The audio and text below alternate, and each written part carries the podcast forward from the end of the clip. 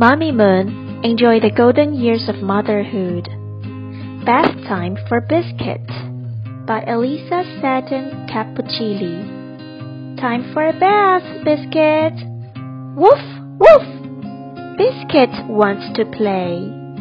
Time for a bath, Biscuit. Woof, woof. Biscuit wants to dig. Time for a bath, Biscuit. Woof, woof. Biscuit wants to roll. Time for a bath, Biscuit.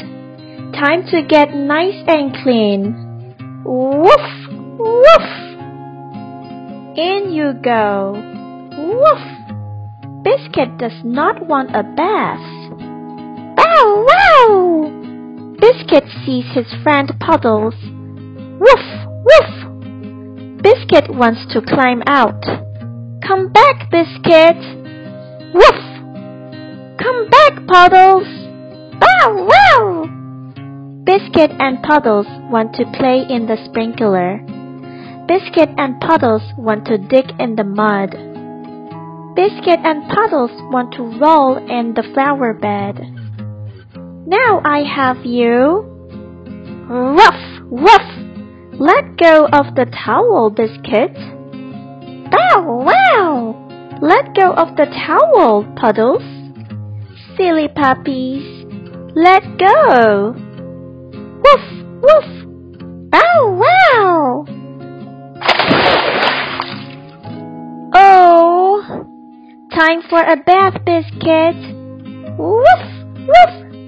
A bath for all of us. Boys and girls, do you have a pet?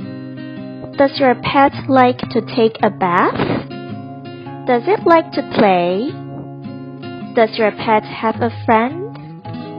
You may talk about it with your parents. Quiz time! Number one.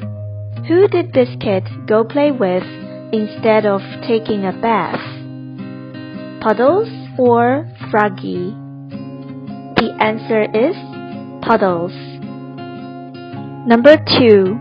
Why do you think Biscuit didn't want to take a bath? He was too tired? Or he wanted to play with his friend? That's right. He wanted to play with his friend. Number three. In the beginning of the story, what did Biscuit do that made him need a bath?